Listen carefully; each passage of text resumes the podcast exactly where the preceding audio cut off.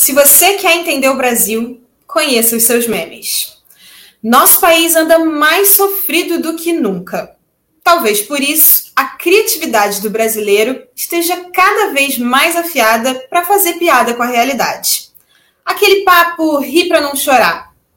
De clássicos antiquíssimos como Tapa na Pantera e Sanduíche Ishi, até novidades quentíssimas tipo Não vai responder não?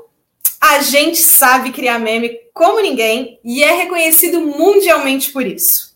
Quem aí não se lembra da rainha Madonna compartilhando uma ex-moradora de rua dançando Holiday, que viralizou por aí? Mas o que, que o meme tem a ver com a arte? Seriam eles, de alguma forma, produções artístico-culturais do nosso tempo? Para esse bate-papo, eu convido o editor e criador do Nota Terapia, Luiz Antônio Ribeiro, a criadora de conteúdo Pamela Renha e a professora de História da Arte, Stephanie Godoy. Boa noite, pessoal. Boa noite. Eu queria só fazer um adendo nessa sua abertura, Renata, porque o sanduíche X, assim, o sanduíche X, para quem não sabe, a moça que é responsável por esse meme, ela foi registrou isso. Por isso que ninguém fez propaganda sobre isso, porque senão teriam que pagá-la. Tá? Fica a dica, ela foi a primeira a se tocar aqui. Gente, memes são valiosos. Memes money. Nossa, memes money. Bom, a gente convida você que nos assiste a participar mandando comentários e respondendo qual meme mais representa você. Deixe seu like, compartilhe o nosso programa para que ele chegue cada vez a mais pessoas. Bom, um comunicado hoje pegou todo mundo de surpresa. Depois de se afastar por questões de saúde, o Faustão não volta mais para o Domingão e foi substituído por Thiago Leifert. Será que ele vai buscar consolo nos braços da cantora norte-americana Selena Gomes? Peraí, Selena Gomes? Luiz Antônio Ribeiro conversou hoje com a criadora dessa fanfic maluca que rendeu muito. Que história é essa, Luiz? Gente, essa é uma das histórias mais maneiras da literatura. Uma menina chamada Érica Matias escreveu uma fanfic sobre um relacionamento entre o Faustão e a Selena Gomes. É, as pessoas fizeram até imagem, eu quero mostrar para vocês a imagem maravilhosa que fizeram desse casal juntos. Olha que coisa maravilhosa. Eu amo essa fanfic, amo.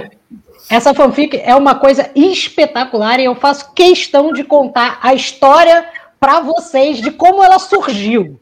Bom, como que essa fanfic surgiu? É, um dia, o Faustão estava no meio do programa dele, com aquele bloquinho dele, no intervalo da dança dos famosos, e de repente ele começa, um abraço para, porra, José Celso, não sei que lá, Carlos, não sei que lá. De repente, no meio dessa lista dele, aparece Selena Gomes. E de repente, ele falou o nome da Selena Gomes e ninguém entendeu por que, que ele falou a Selena Gomes e começou a pipocar no Twitter. Gente, vocês viram que o Faustão falou, é, mandou um abraço para Selena Gomes? O que está acontecendo? Será que Faustão conhece Selena Gomes? Será que eles já se viram? Será que eles têm um relacionamento? Será que eles são amigos? Qual a relação entre os dois? E aí, isso foi virando um negócio que ganhou proporções muito maiores do que devia. Mas isso só chegou a se tornar o meme que é de chipar, para quem não, não sabe o que é chipar, é você fazer um casal é, quando essa menina chamada Érica Matias criou essa fanfic. Mas aí vamos lá entender o que, que é toda essa história, porque aqui no Nota Terapia a gente também tem um público mais velho como eu, então nem todo mundo entende exatamente do que a gente está falando. Fanfic é uma forma de ficção que simula outras obras. Então, assim, você existe uma obra que já existe, e você, como fã, fanfic, ficção dos fãs, escreve uma nova versão daquela história, um novo final, uma versão alternativa, e aí você vai construindo novas histórias sobre esse tema. E existem vários sites, uh, como o Watchpad, em que muitos leitores estão lendo fanfic, estão produzindo fanfic, e na verdade é, um, é uma forma de homenagem, né? Inclusive, isso é controverso, Alguns autores adoram, como a J.K. Rowling diz que se sente homenageada, e outros detestam, como o George R. R. Martin do Game of Thrones, ele fala que isso é roubar a propriedade intelectual dele e tal. Só que aí, como é que tem, eu fui tem pegar... Livro, hein? Tem livro, tá? Tem livro de fanfic, tá? McFly tem uma das maiores fãs, o maior fã-clube que tem no Brasil, quem criou foi uma mulher, e essa menina, na época, ela fez um livro da fanfic Cara, dela, de tanto que rodou. 50 Tons de Cinza não nasce de uma fanfic do Crepúsculo? 50 Tons de Cinza nasce de uma fanfic de Crepúsculo, só que ela é uma fanfic que se descola, né? Tipo, os, os, nomes, não, os personagens não têm mais os nomes, ele, ela se descola totalmente. E um tipo de fanfic muito famoso, a Pamela chama atenção, é de banda. As pessoas querem saber o que, que acontece nos bastidores das bandas. Aí diz assim: One Direction está indo para o show e aí encontra um grupo de grupos e vão para uma festa, e aí faz fanfic sobre os bastidores das bandas. Adorava. Então, assim, Minha adolescência foi Eu já fiz assim. muito com a Pamela, hein? Eu, adolescente. da vida real? Adolescente, eu fazia muito, eu lia muito. Na vida real, depois que eu conheci a Renata, nossa, gente, a gente cria cada fanfic, meu amor. fanfic da vida real, né, Pamela? Fanfic da vida real. Estou sentindo um olharzinho um pouco sacana, mas depois eu quero saber essas histórias pelos bastidores. Mas aí isso é maravilhoso, porque o que, que eu resolvi fazer? Eu resolvi fazer uma transposição e estou criando um conceito aqui que eu nunca vi em lugar nenhum, que chama literatura meme. E o que, que é literatura meme? É um tipo de escrita literária que é feita para ser um meme. Porque existem fanfics muito sérias. Existem pessoas que levam a sério as fanfics e leem isso como obras sérias uh, que, que, publicam, que se realizam, mas existem pessoas que fazem fanfics justamente para que as pessoas viralizem, riam e se divirtam com elas. E isso é a fanfic meme, que ela, que ela viraliza automaticamente. Ano passado, por exemplo, uma pessoa lançou um fanfic de uma médica com o coronavírus, como sendo um casal. É, isso viralizou na internet, isso no começo da pandemia, quando né, não estava tendo tantos casos, não era nada tão sério, isso viralizou loucamente. Mas aí o que, que aconteceu? Era uma onda meio 50 tons de cinza também. É. E aí o vírus penetrou em mim. Sempre tem cunho sexual. É muito doido que essas fanfics as pessoas adoram. Tem uma verdadeira tara com cunho sexual. Tem uma que eu acho maravilhosa, que é o Faustão com o Luciano Huck, sendo um casal. Essa eu nunca vi. E aí fala, louco, meu, seu nariz é, é, é, uma coisa muito doida. É muito doida. Mas, enfim, vamos voltar para Selena, Selena Gomes, Gomes Selena e Gomes. o Fausto Silva, né? É, eu não queria pegar nenhuma história mais famosa, eu queria entrar justamente nessa história. E como é que nasceu? Essa menina, na verdade, ela criou o meme. Ela conta que ela um dia resolveu pegar isso que ela tinha vi, visto no Faustão e escrever uma história. Então ela escreveu essa história, ela tinha 12 anos na época, ela escreveu essa história, publicou num site de fanfics e isso não fez sucesso imediato. Depois de dois anos, as pessoas descobriram a fanfic dela. A fanfic viralizou, ela já nem lembrava mais. Hoje ela tem 19 anos, ou seja, isso foi em 2014. Isso viralizou em 2016. É, ela espalhou pra caceta essa história. Ela fez matéria para Contigo, contando do meme. Ela viralizou no Twitter. Todo mundo queria saber quem, quem ela era. Então, isso chegou a proporções muito grandes. Então, eu acho que as pessoas pegaram essa situação mínima, que é o Faustão mandando um abraço para Selena Gomes e desdobraram em milhões de coisas. E aí, por exemplo, Faustão estava triste no programa, as pessoas viam o que, a Selena Gomes estava fazendo no mesmo dia. É, a, essa semana, ela, essa menina estava me contando que as pessoas fizeram fanfic. Será que o Faustão não estava domingo porque era dia dos namorados e estava com Selena Gomes? Então as pessoas elas desdobram esse chip, esse casal, eternamente. Então isso é maravilhoso. E aí, hoje à tarde, diga. Eu Pode queria só trazer uma pergunta que estava aqui me pergunta, estava aqui quando você estava fazendo a sua fala. É, qual é o momento em que isso vira uma fanfic e não é uma fake news? Então, é, essa é pergunta é maravilhosa, né? né? É o que o Luiz está falando. A fanfic viraliza e meio que vira uma obra independente. É assim que surge esse termo que ele está cunhando, esse gênero que ele está cunhando como literatura meme. Uma invenção Sim. de Luiz Antônio Ribeiro. Vamos é. patentear também. Patentear é porque o meme, eu acho que o meme tem uma particularidade muito muito curiosa que a gente não sabe nunca se o meme fala verdade ou não. Ele sempre tem um teor de verdade e um teor de falsidade, né? Ele, ele, ele se sustenta em algo que é de verdade, mas ele também tem uma ironia absurda. Então, o, o a chipada dos dois, ela vai ganhando autonomia. Então, não precisa de mais nada na realidade, porque a coisa vai andando sozinha, né? Não, e a gente sabe, por mais que parta de uma coisa verdadeira de um fato, que é o Faustão mandou um beijo para Selena, ninguém realmente acredita que o Faustão está dando um caso com a Selena Gomez, sabe? As pessoas sabem que aquilo é uma grande mas... Ué, tem gente não, que acredita mas... em Papai Noel, eu acredito em Papai Noel até hoje. Aí? Mas aí, eu acho que dá um gancho legal com a pergunta que a Pamela tinha feito para o Luiz, né? Até que ponto essa, essa escrita fictícia, que é da escrita fictícia, é, até que ponto né, o, essa escrita se difunde da, da, fake news? Porque dependendo daquilo que você conta, você conta com tanta veracidade, isso vai, aquela brincadeira de telefone sem fio, vai, vai, vai, vai. Pode ser que chegue algum fã da Selena que vai acreditar que isso é verdade. Porque as pessoas vão repetindo isso e vão aceitando isso como verdade. E a fanfic, para quem é muito fã, eu acompanhava uma obra literária e, e, assim, acompanhava todos os livros e mais os spin-offs, aí começaram a aparecer as fanfics, e assim, chegou uma hora que deu uma bugada, que não dava mais para acompanhar a fanfic, porque estava tão enraizada com a obra, que eu já estava gostando mais da própria fanfic do que da continuação do próprio autor. Tava muito melhor! Maravilhoso! Por exemplo, gente, tem o caso do Heinz com a minha califa, né? Que, que ele repete isso na CPI eternamente. Ele acreditou numa fake news, isso virou uma fanfic e as pessoas continuam repetindo isso eternamente. É. Vira meme. Vira meme. Eu acho que essa é uma particularidade muito interessante do meme, que é o fato de que ele tem um poder de síntese absoluto ah, e que ele, é uma, ele tem uma ironia louca que nem todo mundo entende. Eu acho que isso é um pouco da nossa geração. Eu não sei se as gerações mais antigas entendem. Mas aí, só voltando para a fanfic Desculpa. da Selena Gomes, que é uma coisa maravilhosa, porque o nome é You Are My Love, My Destruction. Faustão e Selena. E as pessoas que chipam essa história deram o nome para o casal de Felena. Então, assim, as pessoas tweetam. Quem pensou na Felena hoje?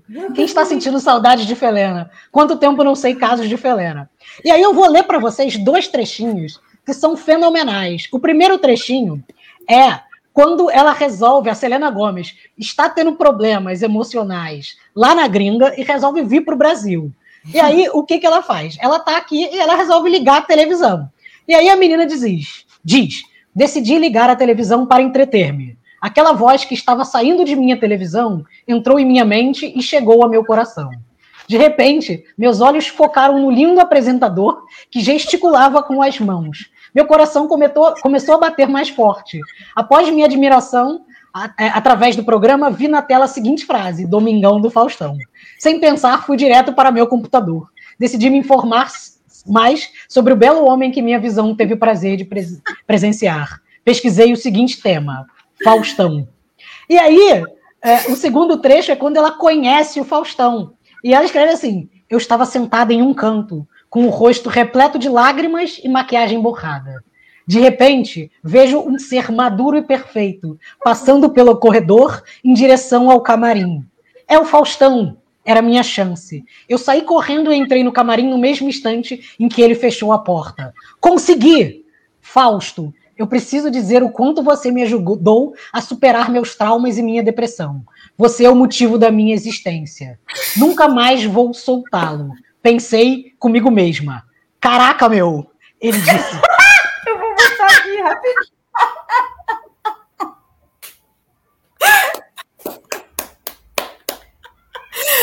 Vai.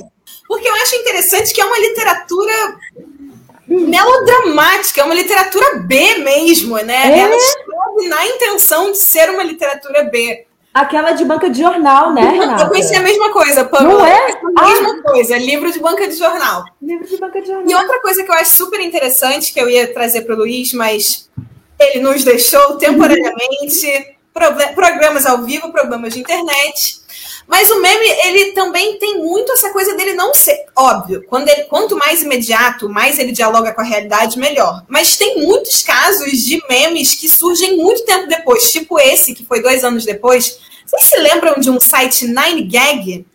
Eu hoje Sim. lembrei, enquanto eu estava fazendo o roteiro para o programa, os memes lá demoravam meses até eles serem concluídos, porque eles ficavam num processo de triagem, as pessoas votavam, se ia para frente, se não ia.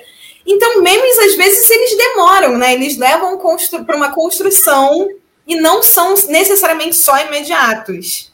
Concordo. Não, e, e, inclusive, dando esse, esse, esse lugar agora que você falou sobre o Nine Gag, o brasileiro, ou a brasileira, enfim, brasileiros, é, nós já fomos é, reis e rainhas do meme, sabe? Tipo, existe uma competição real hoje em dia. Hoje em dia já não sei, mas eu acho que tem uns cinco anos ou uns seis anos começou uma competição muito louca entre brasileiros e o resto do mundo. Isso mesmo, brasileiros versus o resto, resto do mundo. Em que a gente, obviamente, saiu como campeão e campeã, cara. Porque... Mas é, sempre que rola essa coisa meio internacional, igual teve do Big Brother, Big Brother, eu acho que Itália, que tinha uma brasileira participando, que estava sofrendo Sim. super bullying.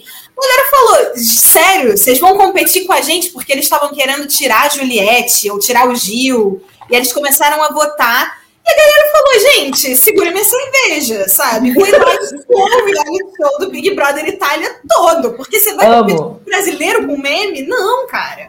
Mas, Luiz, por favor, volte. Você travou numa imagem maravilhosa que Pamela Renha printou para te mandar. Vocês ouviram o caraca meu? Até aí, foi exatamente até aí. Gente, foi, eu acho foi peso demais para nossa banda larga. Continua. Eu printei, Não, então, já já vou mandar. Esses são os dois trechinhos, e aí eu fiz uma entrevista à tarde com essa menina, que hoje ela tem 19 anos, ela faz o curso de letras, ela resolveu fazer letras por conta da repercussão que essa fanfic teve na vida dela. É, ela está envolvida com literatura até hoje, então isso mudou a vida dela. E a gente teve uma conversa à tarde em que eu gravei, e depois eu vou postar a conversa inteira que a gente teve, foi uns 10 minutos, lá no podcast do Nota Terapia, mas eu separei um trechinho, editei para vocês ouvirem ela falando.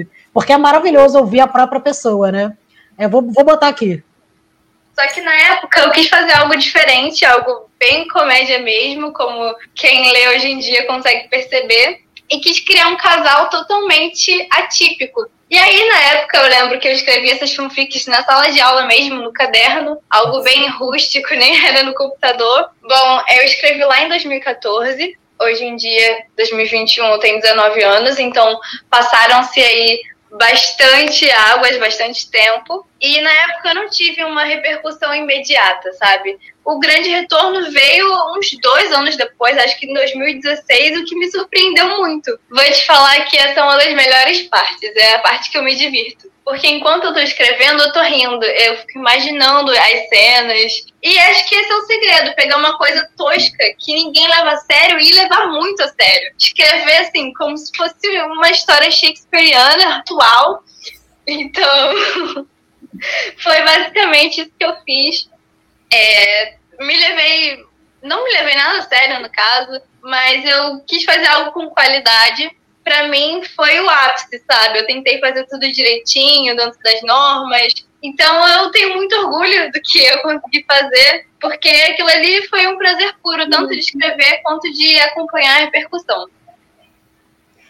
Então, assim, é muito fofo, porque é incrível. Você viu que ela, ela foi de letras, sério. né? Ela não sabia contar até sete, que foram sete anos que se passaram. É uma pessoa de letras, né? É uma pessoa que a gente precisa ter todo um carinho. Óbvio, né? Comunicação e letras, gente. A arte a gente não consegue contabilizar os anos, é tempo e espaço.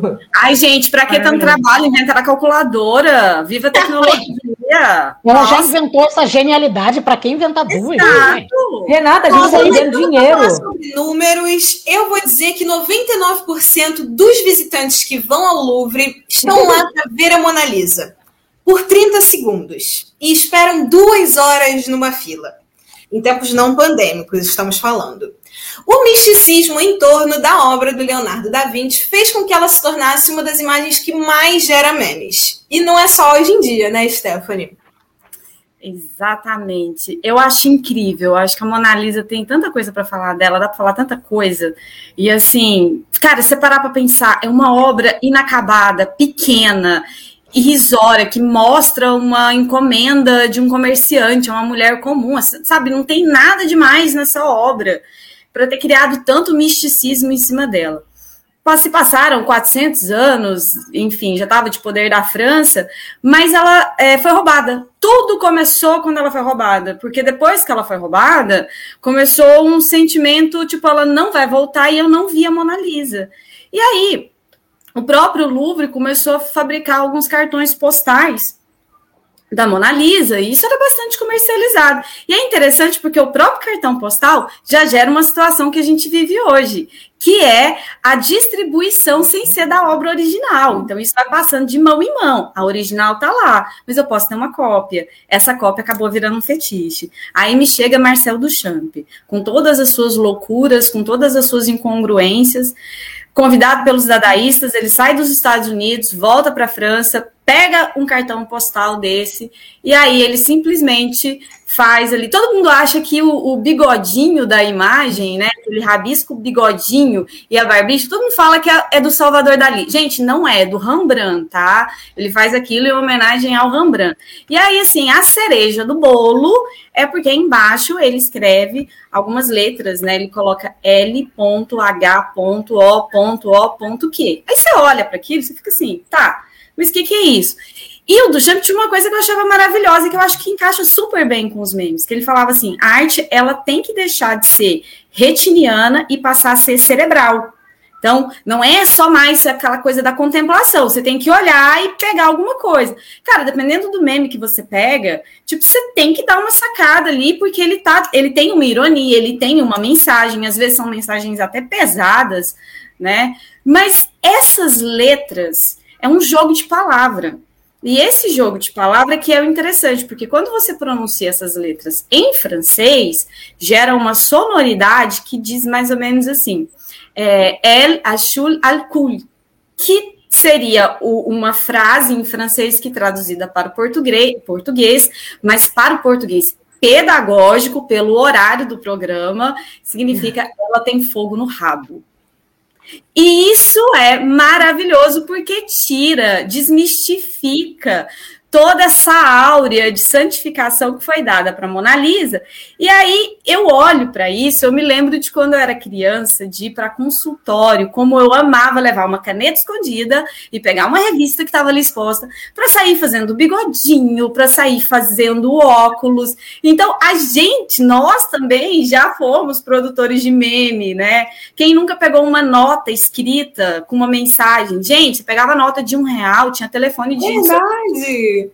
Tinha telefone de gente solteira, tinha simpatia. Se você, se você pegou essa nota, você tem que rezar três Pai Nossos, fazer um pedido, senão vai ter desgraça na sua vida. Corrente! O início da corrente. O início da corrente. Exato. Aí o Orkut pegou, né? O filho. Foi mais esperto. Né, foi mais esperto e acabou pegando essa sacada. Mas é muito interessante, porque vai passando os anos, a gente entra nessa era da internet, onde tudo é fácil, onde tudo é efêmero, onde tudo se propaga. E é muito legal você ver como essa, essa, esse mundo dos memes cresceram e assim se potencializaram muito de alguns anos para cá.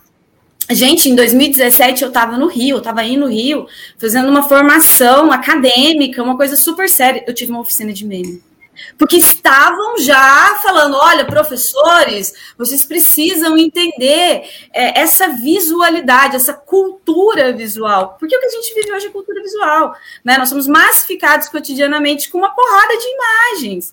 Só que a gente vai se cansando dessas imagens. E querendo ou não, os memes eles acabam se tornando um determinado alento. Gente, é muito doido você parar para pensar como obras de arte clássica, nas mãos de determinadas pessoas, viram memes maravilhosos.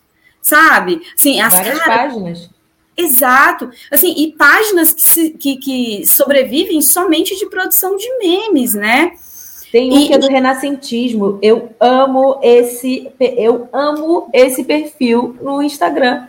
Amo. E ao mesmo eu tempo não... que é um meme, eu aprendo, porque ele sempre coloca é. de quem que é a autoria, então eu acho isso bonito, sabe?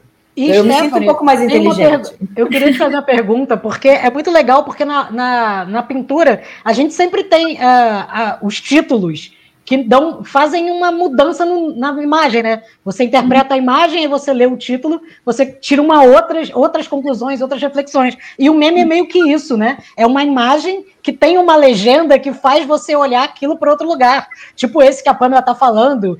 Tem o Arte de Depressão, que tem imagens antigas. Tem aquele dos memes da Idade Média, que é as pessoas com faca na cabeça, faca morrendo. Esse é, aquele tipo. Qual o seu é... espírito do dia? Qual, qual imagem você está hoje? É, eles fazem o, o, mosaico, você escolhe ali, geralmente é algo bem catastrófico, né?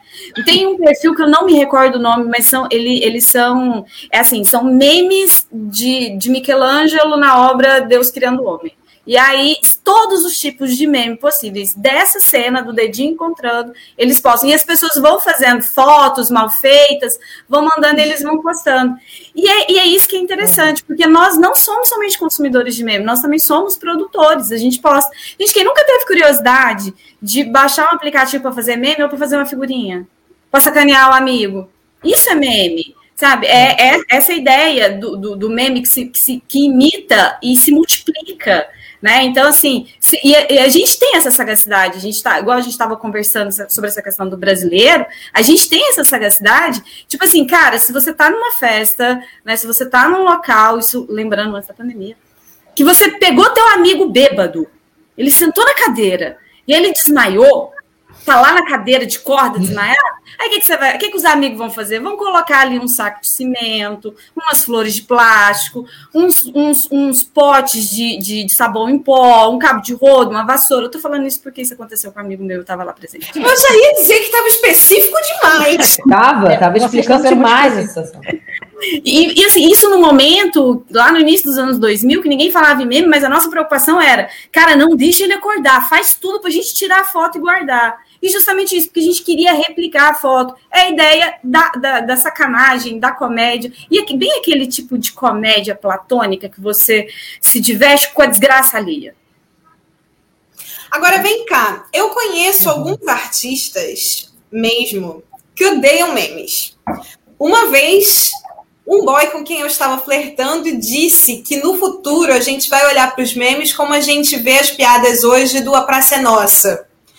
Transformar arte em meme pode ser desacralizar ou, na verdade, é uma forma de democratizar? Eu acho que depende muito do contexto, do ponto de vista e do momento que a gente está vivendo. A gente está transformando artisticamente, essa ideia de contemplação da arte está começando, tá, já está cada vez mais em desuso. Existe um momento de população, mas o público está ficando cada vez mais participativo. Eu acho que sim, existe um processo de democratização da produção artística, o mais o meio artístico ele ainda é bastante fechado pelo que entra como arte ou não. E aí e essa é a grande mudança que a gente está vivendo agora, né? Com os meios digitais, até mesmo com a realidade da pandemia, e com isso que a gente está vivendo. A gente está entendendo hoje que produzir arte não é receber aquele dom que você recebe na cabeça, tipo, baixou um espírito ali, você sai pintando, né? Então a gente, e, e, nesse ponto, voltando lá no início, eu concordo com o Duchamp. A arte hoje, ela não, ela não é mais retiniana, não é mais a ideia de contemplar. Hoje a arte, ela é cerebral, então, assim, você entra dentro desse, desse contexto da arte conceitual. Então, assim, a gente está discutindo o porquê de, do, desse tipo de arte existir, desse tipo de produção existir. E eu acho que os memes estão cada vez mais é, adentrando no mercado. De, eles entraram como zoeira, né? Então todo mundo se diverte, mas a gente vê, por exemplo, memes que viraram obras de arte com valores milionários. Vamos MTF. entrar então nesse ponto, pelo amor MTF, de Deus. gente. Explica pra gente sobre isso. São memes que são vendidos, mas não são vendidos em dinheiro, eles são vendidos que, que é NFT? O que, que é tokenização da vida que está acontecendo? Eu não entendi isso até agora. Vamos ver se você consegue me explicar. Por favor, eu, eu amo. Porque a gente chegou, a gente, chegou, a gente da música chegou. A gente da música chegou nesse lugar aí, tá? Queria te falar. Eu vou só te pedir para, assim como o Luiz fez, tentar ser bem Tati para o pessoal mais velho que está assistindo a gente. Ok assim, eu vou. Os tokens, na verdade, eles já fazem parte da nossa, do nosso cotidiano muito mais tempo que a gente percebe. Eu vou fazer uma analogia antes de começar, bem curtinha. Por exemplo, eu tenho uma nota de 100 reais. Renata, você tem uma nota de 100 reais também, igualzinha a gente pegou no banco. Elas são notas diferentes, mas elas têm, cada uma tem seu código. Se eu pego a minha nota, dou para você, você dá a sua nota para mim, não fez diferença nenhuma.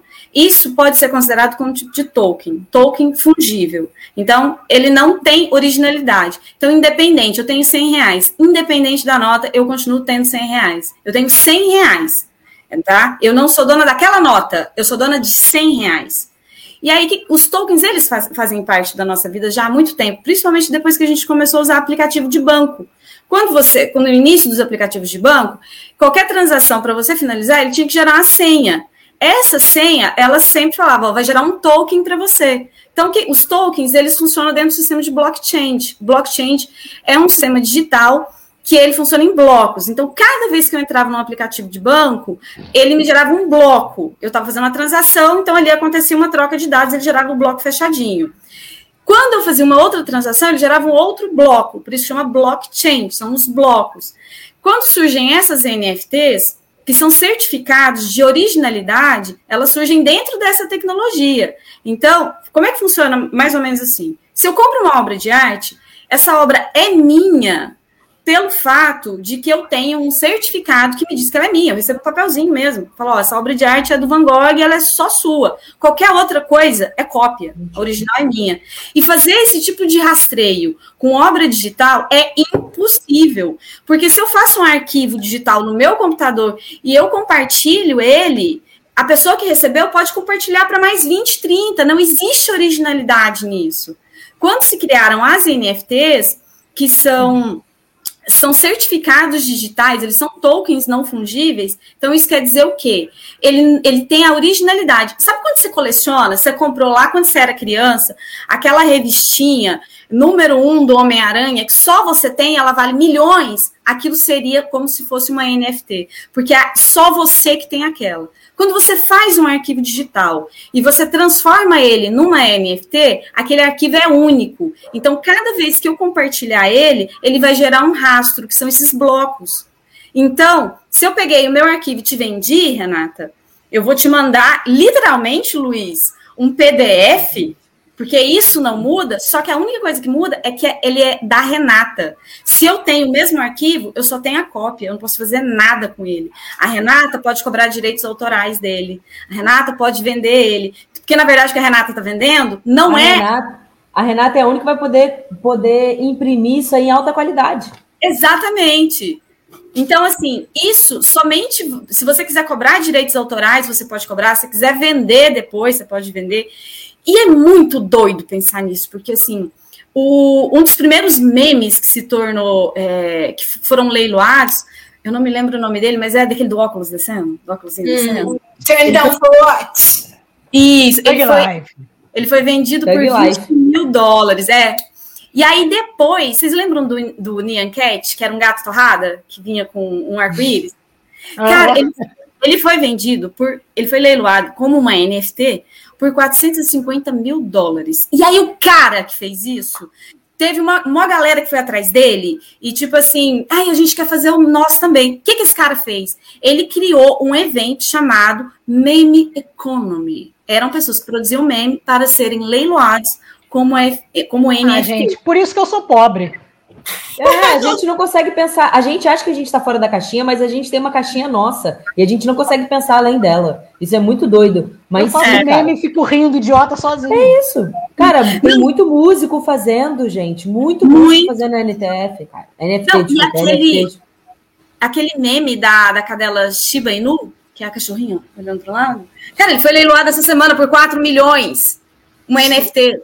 4 não, milhões. Foi... E daquela menina, ô Stephanie, aquela menina que tá pegando, que tá tudo pegando tá fogo e ela tá. Foi não, muito alto o custo. Foi muito vocês alto. Vocês sabem a história do porquê que ela resolveu fazer isso? Porque não, hoje não. ela tem 22 anos e ela tinha 4 na época. Isso aconteceu em 2005 a foto. E aí, ela estava na faculdade, ela tá na faculdade, e a gente sabe que faculdade norte-americana é um custo do caramba, né? Tipo, eu preciso arrumar dinheiro para isso. Ela pegou a foto e criou a NFT para foto e leiloou. Cara, ela pegou 500 mil dólares. Gente, e nem era um incêndio de verdade, desculpa. Não, era, nem era. Era um treinamento dos bombeiros. O pai e ela pararam para olhar e o pai falou: Olha para mim, filha, e dá um sorriso. Ela deu um sorrisinho malicioso, virou um meme. É isso. Mas só para a gente finalizar esse assunto aqui, é porque é, é, as NFTs ela tem um discurso bastante interessante porque abre espaço para o artista digital poder valorizar sua obra, né? Existe uma especulação aí, porque como o sistema de blockchain, ele é o mesmo sistema de, de moeda é, eletrônica, criptografada, é, existe uma grande especulação desses altos valores de leilões, né? Antigamente a gente leiloava Van Gogh, Da Vinci, a gente está leiloando meme. E uma, existe uma, um, um, discurso muito grande por conta da especulação, por, porque esse tipo de moeda digital não entra dentro do nosso sistema monetário, né? Dentro do nosso sistema de moeda corrente. Mas, enfim, só para puxar esse termo nesse gancho, as NFTs ainda causam também um, um, debate ambiental bastante interessante, porque elas têm um custo muito alto, né? E gasta muita energia e emissão de gases, porque para isso acontecer, que a gente está falando isso aqui num plano imaginário, existem máquinas, máquinas funcionando para isso acontecer. E é um custo muito alto para isso. Então, tem um cara, eu não vou me lembrar o nome desse artista, ele fez um, um ele fez um, um, um GIF o GIF é uma vitrola, e sai uma musiquinha lá da vitrola. Não, ele, ele, ele tá especulando porque essa obra vai entrar no leilão. O NFT da obra vai entrar no leilão. Então ele está gerando uma especulação. E é um GIF. Viu, Renata? Ô, Luiz, é pior que o PDF, é um GIF. Eu, te, eu sempre tive medo de virar meme, mas agora eu acho que, tô pensando bem, eu acho que não é um mau negócio, não, né? Tá propício, tá propício, o mercado tá bombando. Bom, Se quiser comprar. acho que ficou um pouco mais claro, ainda que seja muito etéreo para minha cabecinha, mas tem uma coisa que é bem clara. É um meme arquetípico que a gente vai usar o exemplo da Mona Lisa para colocar os signos. E aí as pessoas que me acompanham, minha mãe está aqui, não sei se a minha irmã está aqui, vão ver que eu fico sempre muito chateada porque touro é sempre estigmatizado de uma forma que eu não concordo. Luiz Injustíssimo. Vamos lá, então, ver a Mona Lisa do seu signo. Luísa esperou, está pedindo esperar. Luísa está nervosa. Vamos passar para outra obra e ver isso no final? Bora. Não, Já botou, foi. Então vamos lá. Ares. Ares. O mais legal desses memes são os arquétipos, né? Porque os arquétipos ficam bem, bem exagerados, né? É, a Pamela voltou agora, ela entende mais de signo aqui, talvez ela possa fazer uma breve explicação. É porque Ares é um signo nervoso, é isso? Ela está ouvindo? Satanás, né? Dificilmente. Vocês estão me ouvindo? Agora sim, agora sim. Eu gente, travou tudo aqui. Mas, Mas a gente escuta, aqui? você escuta? Eu estou ouvindo. Então, então é porque Ares, ele é conhecido por ser Satanás, né? Eles gostam das coisas do jeito deles. Inclusive, quando o Ares, ele é uma pessoa que é de Ares na área do trabalho, ele é uma pessoa muito difícil de lidar, assim, porque ele tem esse esse rompante dele que é do jeito dele e acabou, entendeu? A cara e olha, Mona Lisa, é disso. É meu, é meu, ponto final. Morrendo de Aí, fome, gente. A pessoa esse estigma, é esse estigma não é verdade. Tem outros muito melhores, né, Luiz? Tem muitos melhores. A gente a sensualidade, por exemplo. Também acho. Conheço várias taurinas, inclusive nessa né, nesse ao vivo aqui, que só na pandemia que começou a comer. Entendeu? Então, mais ou menos. Mais ou menos, mais ou menos, mais ou menos. Próximo, próximo. Hum. Gêmeos total, para mim isso aí mostra muito. O Gêmeos ele é excelente na, na parte da comunicação. O problema é que ele pode ser muitas coisas ao mesmo tempo. Então, a gente está aqui nessa live, ele vai falar assim: gente, foi incrível, adorei, falei coisas abertas, e daqui a pouco corta eles assim, fui horrorosa, foi horrível, foi um negócio que você não está entendendo. Falaram umas não. coisas, levaram um papo para o meme para outro lugar. Mas Pamela Stephanie é de que signo? Só para eu saber Calma, aí. Ah, vamos lá. Sofrida, pessoa sofrida. Triste. Uma pessoa uhum. que, que, que sente muito, emocionalmente, sempre muito abalada, por isso que muitas pessoas são levadas quando elas são de, do signo de câncer, elas têm esse lugar mais maternal, vou dizer, que tipo, sofre muito, se apega muito. E aí, é, a primeira Mona Lisa, é a primeira Mona Lisa que sofrida. Né? Leão, vai, por favor. Leão. Vocês leão? É verdade, né? Temos uma leonina. Egocêntrico. Temos. Leonino é vaidade, sou eu, primeiro lugar, depois eu, depois eu de novo, e depois no sexto lugar eu penso em outra pessoa. Mas e quem é, é eu? Você? Eu, eu não me vejo assim. Eu queria dizer que é um estigma muito ruim, muito ruim, que eu sofro horrores por isso, porque eu sou do terceiro decanato, então isso significa o quê? Que eu nem sou tão leonina assim, mas toda vez que eu entro numa roda e alguém pergunta assim, qual é o seu signo? Leão. Aí fica assim, ah, só podia ser. Como assim só podia ser? Você conheceu, me conheceu em três minutos de conversa. Eu te ofereci cerveja, eu falei que você tá bonita. Eu falei várias outras paradas, não falei nada nem de mim. E mesmo assim eu sou leonina. Tudo bem. Virgem. não se explica que é pior. Não se explica que a gente se afunda. Virgem, uma pessoa que é completamente. organização. Organização em primeiro lugar. É incrível você ter Virgem e Mercúrio, que é a área de trabalho. Então, Virgem é um signo importante. A Libra é sexualidade, né? O tempo inteiro, tá com aquilo que não sei o que eu quero, mas eu quero fazer o bem, mas ao mesmo tempo eu tô gostosa. Libra é muito isso. Libra é muito. Escorpião! Escorpião, meu irmão. Quer, tra quer trazer todo mundo para casa, meu amor. Venha, venha a voz do nosso reino, coisíssima nenhuma. Venha ao meu. Olha ela ali com o vinho dela. Olha ela com o vinho dela. Ih, com cigarrinho de cru perninha cruzada. Concorda? Concorda, escorpiana? Eu Totalmente. Não eu já é. falei que na próxima encarnação eu quero ver escorpião com ascendente em escorpião. Eu tenho duas amigas que são, cara, na verdade, tenho uma que é muito escorpião, tipo, tudo dela. A lua é escorpião, o sol é escorpião, ascendente escorpião. Ela é escorpião, tipo assim, chegou, você olhou, você falou assim: ah, tá, agora entendi. Sagitário, vamos lá. Luísa, hein? Ah, é tudo ah, é de vibes. Sempre. Ah, o Sagitário, ele veio para a Terra para as pessoas entenderem, assim, ó, tá tudo bem, não precisa se preocupar, a gente vive em harmonia, o ser humano tem esses pequenos problemas, mas assim, sabe aquela pergunta que você vira para outra pessoa e fala assim, mas você conseguiu pelo menos entender que você estava errado? O sagitariano sempre é esse. Ele sempre vira e fala assim, você reconheceu o seu erro? Então tá tudo bem. Capricórnio. Caprica da galera, meu irmão. Caprica da galera. Ele não tem papas na língua mesmo. A galera que é de Capricórnio, meu irmão, veio pra zoeira, veio pra zona. E quando se irrita, é exatamente como tá a Mona Lisa. Aquário. Aquário tem outra terra. Ele nem é isso, tá, não tem nem como. E nem tem a Mona Lisa. do evento. Ele nem, ele esqueceu. Perdeu a data. Perdeu a data. Para finalizar. É isso. Algum de fantasias. Vive em outro lugar, outra realidade, vive em outro, é, dizem muito, reza a lenda em, muitos, em muitas crenças, que peixes é o último signo a reencarnar aqui na Terra. Então, por isso que ele vem. Ele vem tipo, eu não tô nem aí. Eu só vim, entendeu? Eu só vim. Bom, você que está assistindo a gente, diz aí nos comentários se você concorda com a sua Mona Lisa. Porque agora, para finalizar, bem para cima, a Pamela Renha trouxe um meme fresquinho que acabou de sair. Inclusive, ela escolheu, ela mudou hoje de ideia, porque esse acabou de sair. É um funk muito doido, com o vídeo mais visto da última semana. Se você estava no planeta Terra, você passou a conhecer esse menino. Conta pra gente, Pamela. Então, o que eu acho mais interessante sobre isso, assim, tipo, a gente está falando sobre o lance de memes e tal.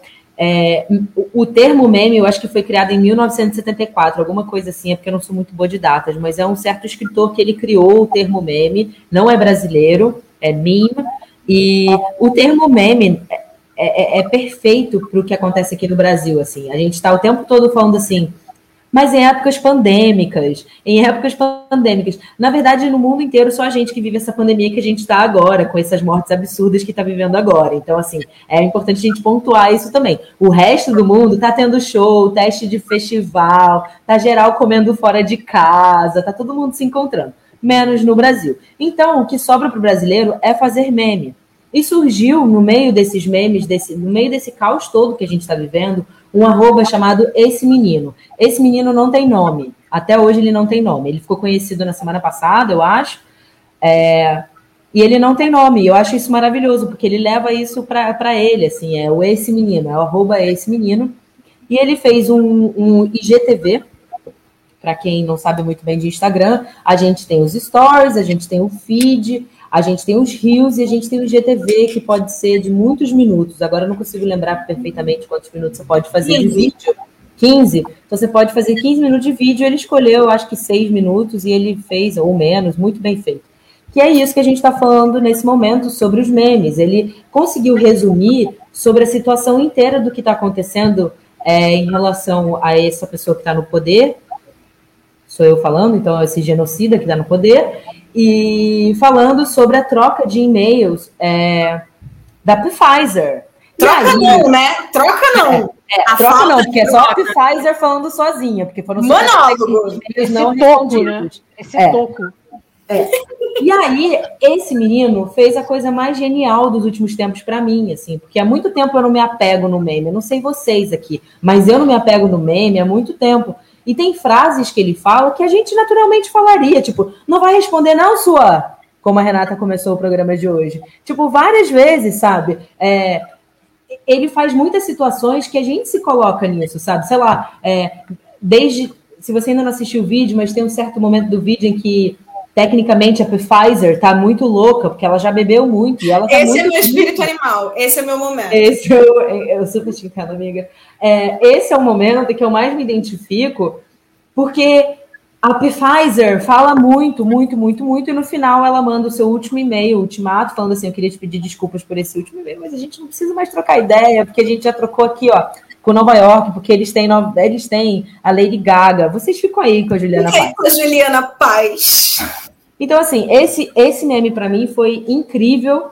E hoje, hoje saiu uma música dele, é por isso que eu tô falando sobre isso. O início do programa, desde que a gente. A galera é muito ligeira, isso, né, cara? Muito rápida, muito rápida. É, brasileiro é um, é, é, um povo incrível, né? A gente consegue rir com a nossa desgraça mesmo, porque se fosse só por desgraça, cara, enfim, eu acho que a gente teria muito mais mortalidade por aí, mas a gente consegue rir.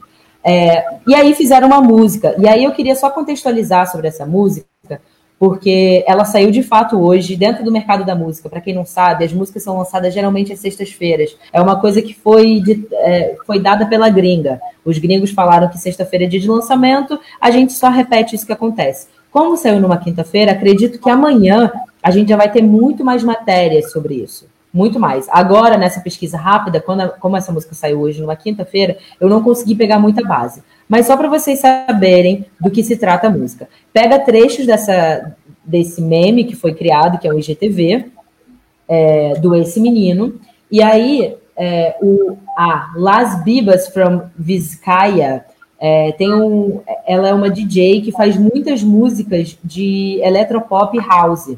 Então ela pegou um trecho do Esse Menino, é uma música que tem 3 minutos e 26 de duração. Ela pegou um trecho dessa música, lançou pela One RPM, que é uma distribuidora aqui no Brasil, e, e, fez essa música junto com esse menino. E que tem esses trechos. Então é tipo super dançante, porque é eletro, mas tem os trechos da Pfizer. Você vai você não vai responder enquanto você mama o cara da van. São trechos que tem, e aí ela coloca nessa música, em 3 minutos e 26, você aproveita essa música.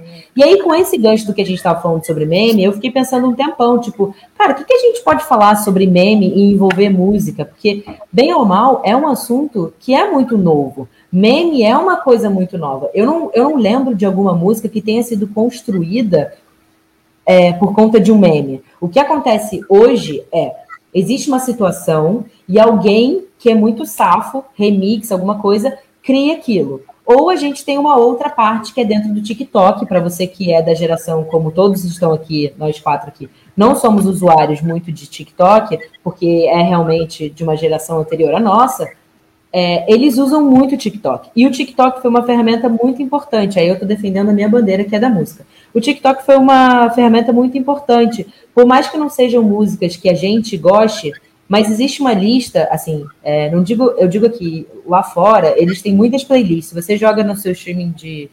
Onde você gosta de ouvir música, se você digitar TikTok, é, você vai encontrar todas as músicas que tem. Inclusive, se você joga hoje no Pai dos Burros, que para mim hoje é o Google, é, você encontra várias matérias. Tem a Veja São Paulo falando, existe Metrópolis, grandes veículos falando sobre a importância do TikTok e a música. E para pessoas que são leigas, como nós quatro aqui, que não somos usuárias, heavy users de TikTok, eles, se você digita, você já consegue descobrir a lista de, das 10 músicas mais bombadas dentro do TikTok. Mas o que, que isso significa, Pamela? Isso significa que essas músicas estão tocando muito. É, essas músicas estão repercutindo muito. Elas mesmas se transformaram em meme. É, a gente estava, antes de eu poder, antes de eu falar, ah, eu vou falar sobre essa música do Esse Menino, eu estava falando sobre é, uma música que ela é muito antiga, é, é, o Oh não, oh não, não, não, não, que muita gente tem terror dela, E ela é uma música extremamente antiga. E ela criou-se um remix dentro da plataforma em que as pessoas continuaram compartilhando. E essa música ninguém nem sabe de onde veio. A juventude certamente não sabe de onde veio. A gente que, que enfim, as pessoas que têm vontade. Eu não sabia também, estou aprendendo agora. Eu, é isso. Existem muitas músicas que, por exemplo, uma música que eu, sem, eu acabo sempre falando nesse programa, gente, eu fico chateada, mas eu entendo. Mas eu sempre falo dessa música. É aquela música, que agora esqueci agora o nome, Renata, Dreams. que a gente gosta tanto. Isso, Dreams, do Fleetwood Mac. Todo, quase todas as músicas, agora eu não, eu não lembro direito, mas eles venderam boa parte deles, né, das, das autorias dele. E essa música bombou no TikTok porque teve um rapaz, por exemplo, que estava andando de skate, bebendo um chá de cranberry viralizou o negócio num grau que o cara ficou famoso, a música estourou depois de, sei lá, muitos anos. Todo mundo replicou mesma coisa, fazendo a mesma coisa que ele. Muita coisa. Então, assim, é, existem muitas. Eu agora, no meu trabalho, eu tenho que ficar entendendo o que é o TikTok. Por mais que eu não seja usuária, eu não estou ali para fazer tá, tá novinha. Eu não sei nem. É, eu não consigo nem imaginar eu fazendo, mas para certos artistas isso é grande, isso é gigante, sabe? E até para uma galera que nem imaginava que isso iria acontecer. Eu sou uma pessoa que queria aproveitar, inclusive, esse espaço, porque eu queria muito questionar as pessoas dentro de gravadora, porque né, dentro de uma gravadora, de uma gravadora gigante, existem as pessoas que trabalham com catálogo. E esse catálogo, para mim, ele é muito mal usado. Porque, assim, a nossa geração, vamos dizer década de 90, como que a gente ainda não viu no TikTok um, um Gabriel Pensador, sabe, com 2, 3, 4, 5, 6, 7, 8, apaga a fumaça do revólver da pistola, manda a fumaça pro cachimbo da cachola, acende cruz de pé de praça. Como é que ninguém fez? É, ou Terra Samba. A nossa geração, as nossas coreografias, as nossas músicas já eram coreografadas, naturalmente. Naturalmente a gente já sabia onda, olha onda, onda, onda essas coisas já eram meio que coreografadas. Então eu entendo que o TikTok meio que vem desse viés do que veio da nossa juventude, do que veio da nossa geração, é, mas eu me questiono até que ponto a gente não consegue criar mais, sabe? Tivemos tantas músicas, a gente teve tantas bandas, e, e, e bandas de One Hit Wonder, desde bandas que têm discos mil discos por aí, e a gente poderia estar criando uns memes mais. É, mais consciente, sabe? Tem uma música, por exemplo, da Paula Toller que ela, ela aborda sobre o tema da saúde. E a gente até hoje não fez nenhum meme sobre isso. Mas, é, eu... mas, Pamela, eu, assim, eu acho uma coisa muito interessante, até a gente já tinha abordado lá no início do programa sobre isso, porque, assim, os memes realmente, eles demoraram, eles existem, eles existem há muito tempo, né? Gente, quem não se lembra ali 2009, 2008, 2009, quando começa a aparecer o Troll Face, Forever Alone ali, sabe? Aí a gente Isso é resquício de Nine Gag que a gente estava falando. É, exato. É Nine Gag. O da fruta. A laranja, lembra da laranja falante? Sim. Annoying Orange. Annoying é. Food, Annoying Orange, alguma orange. coisa assim. Eu não lembro. Tinha Só que isso é tá, tá, visual. Ai, Dramatic Animals, muito bom. Perdão, Stephanie, desculpa. Desculpa. Não, mas é tudo muito visual. A ideia do meme, do jeito que ele surge, é visual. Então, assim, uhum. é muito recente essa situação, por exemplo, você, nesse, nesse período a gente consumia meme da internet. Quando veio o, o TikTok, que é muito recente, não é tão recente assim, mas o boom, a explosão que ele teve foi muito grande e mudou essa estrutura. Vou produzir meme, e aí de repente, tá, eu entro lá, vejo o que, que tem lá para mim poder fazer uma dublagem, fazer uma coreografia, uma coreografia. Eu acabo virando meme, eu participo daquilo. E isso está isso tá, tá crescendo de uma maneira muito exponencial. É isso que você fala, Pamela daqui a pouco vai ter gente surgindo fazendo isso. Do mesmo jeito, por exemplo, eu gosto muito de acompanhar a, a, a, alguns vídeos da blogueirinha do fim do mundo. O que, que ela faz? Ela pega justamente isso, ela traz a ideia da comédia para uma ideia consciente. Concordo. Sabe? Então, eu acho que essa ferramenta. Aí, então, já que a Pamela falou que não é heavy user de TikTok, por que, amiga, não começar um perfil mais politizado, mais consciente. Quem sabe você não abre aí um novo nicho? E agora é a hora de pegar o seu bloquinho, caneta, tablet, máquina de escrever ou o que for, porque chegou o momento. Anota aí, o nosso time vai dar a indicação da semana. Começando por Luiz Antônio. Duas indicações. A primeira, meu livro, Conjugado. Eu comprei, hein? Eu comprei Eu também. comprei, hein? Todo mundo tem que comprar meu livro Conjugado, que está à venda no site da editora Patois. E Luísa vai colocar nos comentários aqui para quem quiser comprar. Então, Compre de não deixe de comprar. Compre de montão, compre, compre, compre, e compre. É, e a segunda, a, a segunda parte da temporada de Lupin, que a gente voltou a assistir, está adorando, está mergulhando, baseado nos livros do Maurice Leblanc, ah, do grande herói anti-herói Arsène Lupin. Então é muito interessante a série. Eu acho que para quem gosta de livro é maneiro. Para quem gosta de discutir temas atuais como racismo é muito maneiro porque o Omar Sy tá genial. Que homem bonito. É, O, o ruim do Omar Sy ser tão genial é que fica difícil ser eu depois dele, porque ele é bom demais. Ele é muito bom ator, ele é muito bonito, ele é muito, muito foda. Enfim, assistam Lupin, primeira e segunda partes, né? Eles não chamam de temporada, que é uma das séries mais incríveis que já foi feita ultimamente. Eu gosto muito, particularmente. E meu livro, compre. Pamela. Eu queria aproveitar o gancho da gente estar falando sobre isso e falar para você pesquisar nas suas. Porque é uma coisa que eu acho que é importante mesmo, por isso que eu estou falando, tá? Eu acho que é importante a gente saber o que está sendo tocado. Não que eu goste ou não, mas para entender. Então, entra numa playlist aleatória, digita TikTok aí, aproveitando esse momento de meme, digita TikTok aí, escuta o que está acontecendo. Não estou dizendo que é para você gostar, não, porque eu não gosto. Mas eu acho que é importante a gente entender. Então, eu, por exemplo, eu queria indicar hoje a playlist que tem do TikTok Mundo, que tem vários seguidores, e que é bom a gente entender, porque a gente aqui no Brasil acaba menosprezando muitas músicas que estão no TikTok. Enquanto a gente acha que Lil Nas X está fazendo e aí é maneiro, entendeu? Então, tipo, vamos dar a oportunidade de ouvir o que tá, o Brasil está produzindo, mesmo que seja um meme, mesmo que não pareça tão engraçado, mas é da nossa cultura, cara. E a gente agora está nesse momento de pandemia, a gente tem que entender por que, que isso está acontecendo. Então, a minha sugestão é que você dê uma pesquisada para mim no Spotify, porque é o que eu mais uso, e aí eu digito sempre TikTok para saber o que está acontecendo. É isso. Stephanie. Eu vou fazer duas indicações também, mas é bem, bem, bem, bem jogo rápido. É, a primeira, já pegando aí o gancho de música, né? Ai, gente, essa semana a Marisa Monte lançou um single novo que faz parte do novo álbum que vai surgir. A música chama Calma, tá disponível no Spotify e eu tô muito apaixonada. Eu sou muito apaixonada na Marisa e essa música dela tá muito linda, tá muito perfeitinha. Eu também queria indicar uma série brasileira que foi disponibilizada na Prime Video recentemente, a série Dom.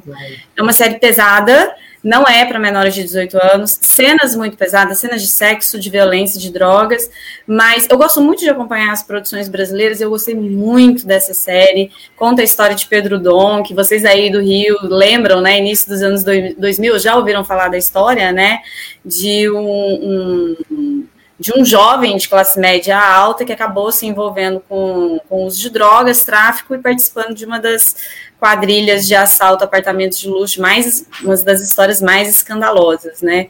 Assim, Gente, ele foi pego no prédio de uma amiga. Ela postou no Instagram essa história contando como foi a noite que ele foi preso, de fato, que ele foi preso e assassinado, né, pela uhum. polícia.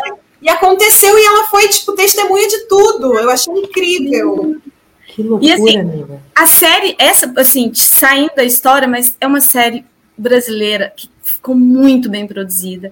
A atuação, os atores, o roteiro ficou muito bem amarradinho. E assim, eu gosto muito de prestigiar, principalmente essa, essas produções artísticas, tanto de música, quanto de produção cinematográfica, quanto de escrita, aqui, porque a classe artística no Brasil é muito perseguida. Então, assim, quando a gente tem a oportunidade de conhecer, de ver o trabalho que é produzido aqui no BR, acho que a gente tem que.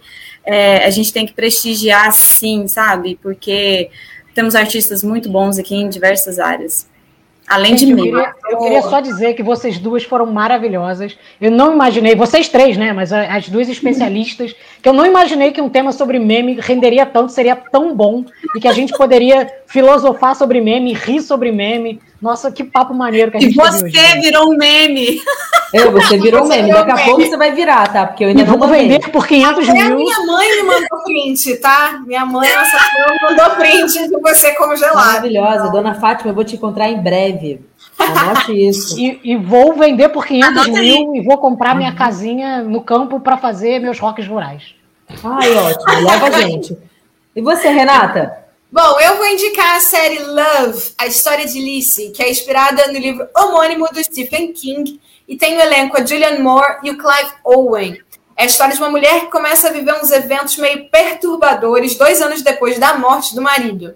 Tem uma pegada bem Stephen King, umas cenas incômodas, meio perturbadoras, mas a estética é impecável sob a direção do Pablo. Vamos ver se eu vou acertar, Renato, se você estiver me ouvindo, Larraín, na Apple TV. Bom, gente, vamos chegando ao fim do nosso programa sobre memes. Assim como o Luiz falou, foi uma discussão super legal. Eu queria mandar um beijo para Raquel. Eu também vou te visitar, tá, Raquel? Com vários chás incrível. Nossa, amiga, eu vou te levar até umas da Rafa. Depois a gente conversa por DM. Foi uma conversa super legal que gerou vários memes. Coloca nos comentários qual meme te representa, se a sua Mona Lisa te representou, a minha não, se não a representou, qual seria. Vamos continuar essa conversa e semana que vem tem mais. E tem a nota aí com um convidado incrível, estará presente conosco outro Luiz Antônio, Luiz Antônio Simas. Vamos Meu falar Deus. sobre cidades. Até Vai ser incrível. Beijo. Gente, beijo. Um prazer. Amei, Obrigada. Amei o papo. Eu amei, Obrigada, eu amei. Tava precisando Maravilhoso. Disso. Beijo.